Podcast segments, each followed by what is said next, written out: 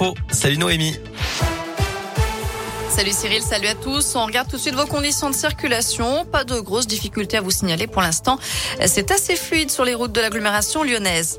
À la une, on fait tomber les masques ce lundi. Le port du masque n'est plus obligatoire en entreprise, dans les écoles, collèges ou lycées, les cinés, les restaurants, les théâtres, bref, partout où il était exigé.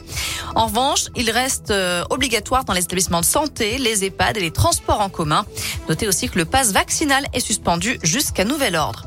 D'ailleurs, l'épidémie de Covid n'est pas terminée. Le président du conseil scientifique, Jean-François Delfrécy, l'a bien rappelé ce matin. Et Olivier Véran rappelle les personnes à risque à garder le masque par précaution. Près de 60 500 nouveaux cas de Covid ont été recensés ces dernières 24 heures.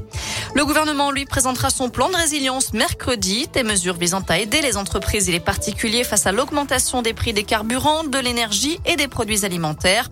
Une remise de 15 centimes par litre pour les carburants a déjà été annoncée par Jean Castex samedi. Elle sera effective à partir du 1er avril et pendant 4 mois. Quelles aides pour les particuliers qui ont les véhicules les plus polluants? Les véhicules critères 5 ou non classés seront interdits dans la ZFE de Lyon, la zone à faibles émissions, à partir du 1er septembre, avec des verbalisations dès le 1er janvier 2023. Ça concerne environ 18 500 véhicules de particuliers. Les élus de la métropole doivent donc voter aujourd'hui les aides et les dérogations qui vont accompagner cette nouvelle étape. Et à l'occasion de ce même conseil métropolitain qui se tient aujourd'hui, Bruno Bernard réclame une délibération d'urgence pour six ONG mobilisées en Ukraine.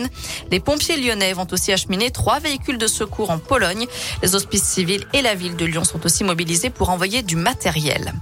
Nouveau round de négociations aujourd'hui entre la Russie et l'Ukraine, le quatrième depuis le début de l'offensive russe, alors qu'un bombardement ce matin à Kiev a fait un mort.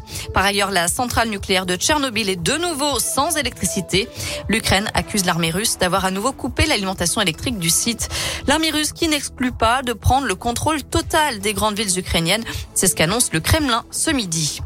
La guerre en Ukraine et ses conséquences en France, c'est le sujet d'une grande soirée politique sur TF1 avec 8 des 12 candidats à l'élection présidentielle, mais pas de débat. Seront sur le plateau Emmanuel Macron, Anne Hidalgo, Yannick Jadot, Marine Le Pen, Jean-Luc Mélenchon, Valérie Pécresse, Fabien Roussel et Éric Zemmour. Émission en direct à partir de 20h20. Un mot de foot et je vous rappelle la défaite de l'OL.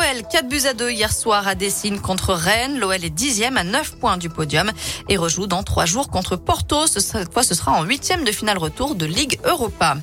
Enfin, la date du concert des Rolling Stones à Lyon est bien confirmée. Le groupe mythique qui fête ses 60 ans sera à l'OL Stadium de Dessine le 19 juillet. 50 000 places seront disponibles.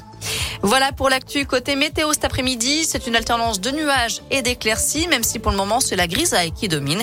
Les températures varient entre 11 et 14 degrés pour les maximales.